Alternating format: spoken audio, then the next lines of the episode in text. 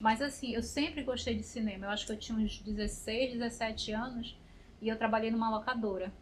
Então foi assim que eu comecei a, a me apaixonar por cinema, por filme. Levava fim de semana, eu podia levar de graça para assistir em casa, né? Fita VHS e tal.